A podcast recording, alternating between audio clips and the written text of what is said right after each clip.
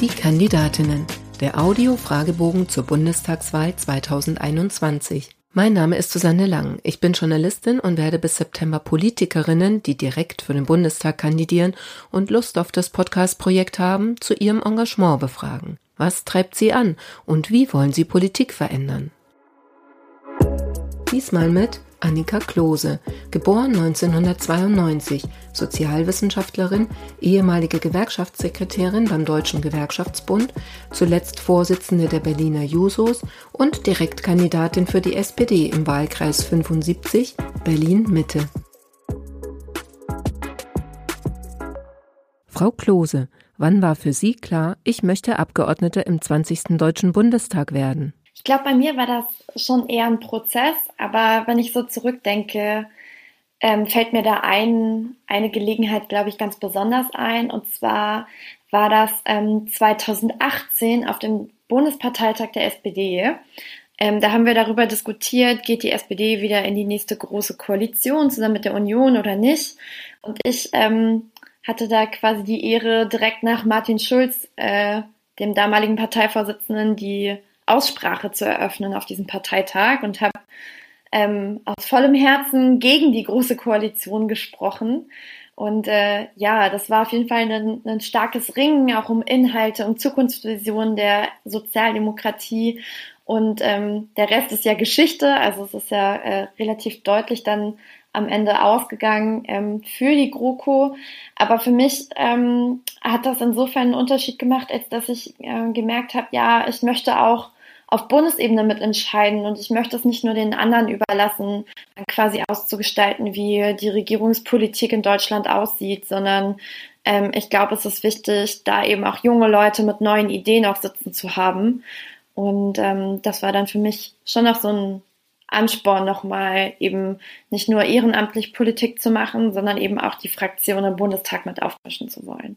Was war die größte Hürde auf dem Weg zu Ihrer Kandidatur? Ich würde sagen, die größte Hürde war zunächst erstmal auch die Mitglieder zu überzeugen, eine 29-jährige Frau oder damals noch dann, jetzt, äh, als ich aufgestellt wurde, war ich noch 28 aufzustellen, weil schon noch dieses, dieser Gedanke, Alter gleich Kompetenz oder Qualität, glaube ich, sehr verankert ist. Also nach dem Motto, ja, sammel doch erstmal Lebenserfahrung, ähm, geh doch erstmal nochmal weitere zehn Jahre arbeiten oder werd doch erstmal, gründ doch erstmal deine Familie und dann können wir reden. Ähm, das habe ich schon sehr oft zu hören gekriegt, leider. Ähm, das war ja jetzt in den letzten Jahren auch immer wieder medial in der Debatte, dass eben junge Menschen es schwer haben, auch dann ähm, entsprechend ernst genommen zu werden. Und ja, das war die größte Hürde, aber ich bin sehr froh. Ich wurde nämlich am Ende sogar ohne Gegenkandidatur in meinem Wahlkreis in Berlin Mitte aufgestellt. Also haben sich da viele überzeugen lassen, offensichtlich. Erklären Sie in drei Sätzen, was Sie als Bundestagsabgeordnete erreichen wollen.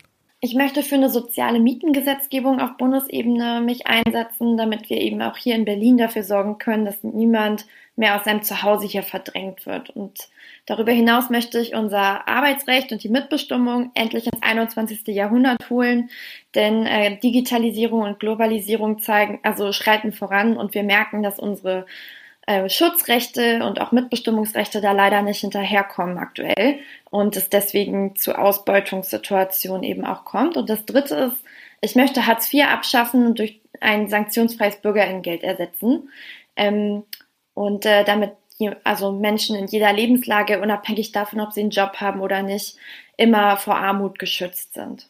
Wer glauben Sie, wird sie wählen und warum?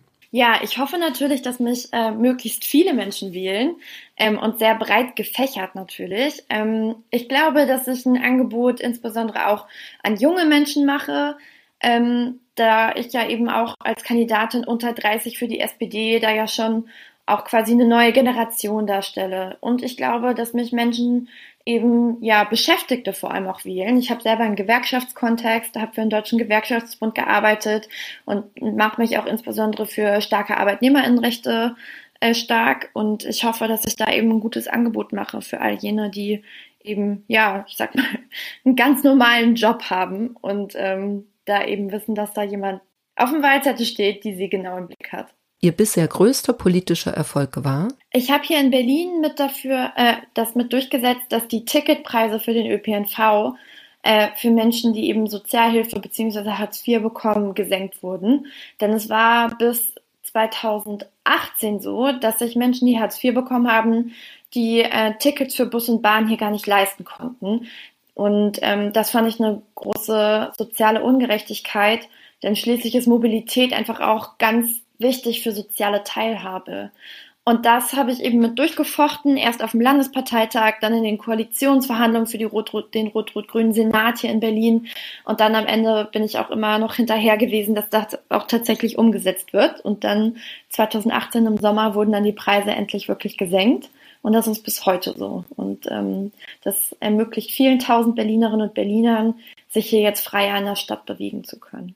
Welche Ecken sollte man in Ihrem Wahlkreis einmal gesehen haben? Mein Wahlkreis Berlin-Mitte ist ja wirklich auch in Teilen ein Touristinnen-Hotspot. Da steht ja nicht nur der Bundestag, das Brandenburger Tor und der Fernsehturm, ähm, sondern ich würde sagen, wer wirklich Berlin-Mitte kennenlernen möchte, also den Bezirk, sollte auch zum Beispiel mal durch den Wedding spazieren, die Badstraße runter, an den ganzen türkischen und arabischen Läden, die Panke entlang, das ist ein kleiner Fluss, der sich durch den Wedding schlängelt, ähm, zu den Gerichtshöfen, was so ein altes Fabrikgelände ist, das ähm, von Künstlerinnen und Künstlern eben auch gestaltet wird aktuell oder zum Beispiel mal bei der ähm, Markthalle an der Turmstraße vorbeischauen und dann ein paar Köstlichkeiten ähm, in Moabit sich zuzuführen, ähm, den Spreebogen entlang zu laufen. In Berlin Mitte in dem Bezirk gibt es wahnsinnig viel zu entdecken. Und zwar mehr als das, was man in jedem x-beliebigen Reiseführer findet.